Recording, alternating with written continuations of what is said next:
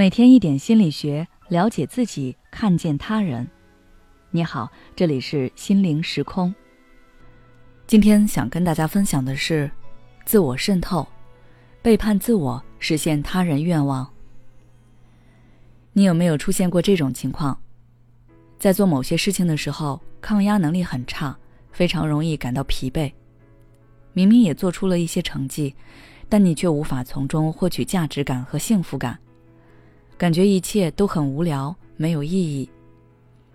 如果你出现了这种情况，那你不妨问一问自己：我现在所做的事情，到底是我的真实意愿，还是别人想让我做的？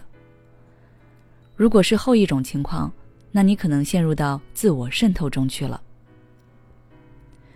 自我渗透是指人们无意识的将他人的动机当成自己的动机。或者允许他人的动机来驱动自己的动机。简单来说，就是你以为你做的事情都是出自你的意愿，但其实你只是无意识的听从了他人的命令，在实现他人的愿望。有时候你可能会意识到某些事情是你在他人的影响下去做的，但是你对他人的想法表示了认同，觉得就该这么做，但时间长了你就觉得疲倦。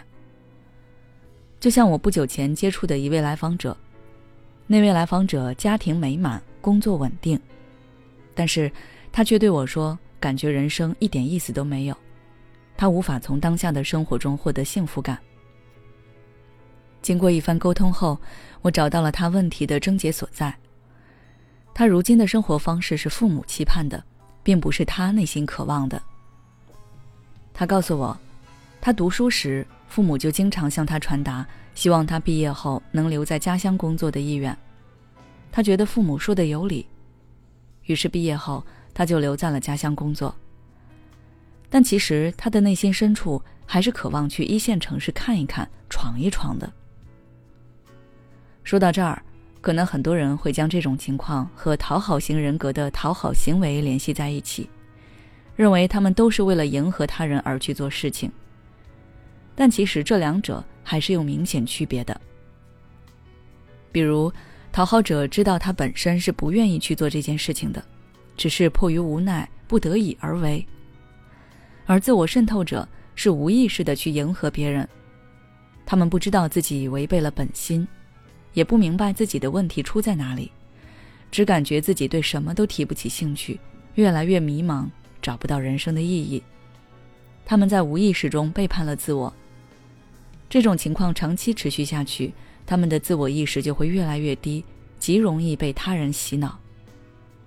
那么，自我渗透者该如何自救呢？我们先来了解一下自我渗透的心理机制。许多心理研究都认为，自我渗透和自我调节有关，认为是人的情绪管理和大脑的执行功能方面出了问题，导致我们的脑海中出现了很多精神噪音。这些精神噪音转移了我们的注意力，让我们忽略了自己内心的感受和情绪状态，才给了自我渗透可乘之机。所以，要想摆脱自我渗透，我们就需要提升情绪的觉察能力，巩固自我意识。以下步骤可以帮助我们有效觉察情绪。第一，每天抽时间问一下自己：我现在感受如何？我的情绪是怎样的？然后把自己的感受叙述下来，叙述的越详细，越能帮助我们体验内心的感受。注意，不要只用开心、难过、紧张等词汇来简单概括。第二，确定好感受后，再去思考：我为什么会出现这种情绪？哪件事情导致了我现在的感受？我当时是怎么做的？我现在又想怎么做？如果我做不到，会怎样？这种深入思考。不仅能够提升我们觉察情绪的能力，还能够帮助我们认识到情绪和我们的行为和自我认知之间的联系，有助于我们巩固自我意识。摆脱自我渗透，巩固自我意识，并不是一天两天就能完成的事情，它需要我们长久的坚持，从觉察情绪开始，逐步认识自我，再确定自己内心的真正意愿。如果实在不知道自己想要什么，也没关系。那就先利用排除法，确定我们不想要什么，慢慢的，总能发现我们内心真正的渴望。好了，今天的分享就到这里。如果你想要了解这方面内容的话，欢迎关注我们的微信公众号“心灵时空”，后台回复“自我妨碍”就可以了。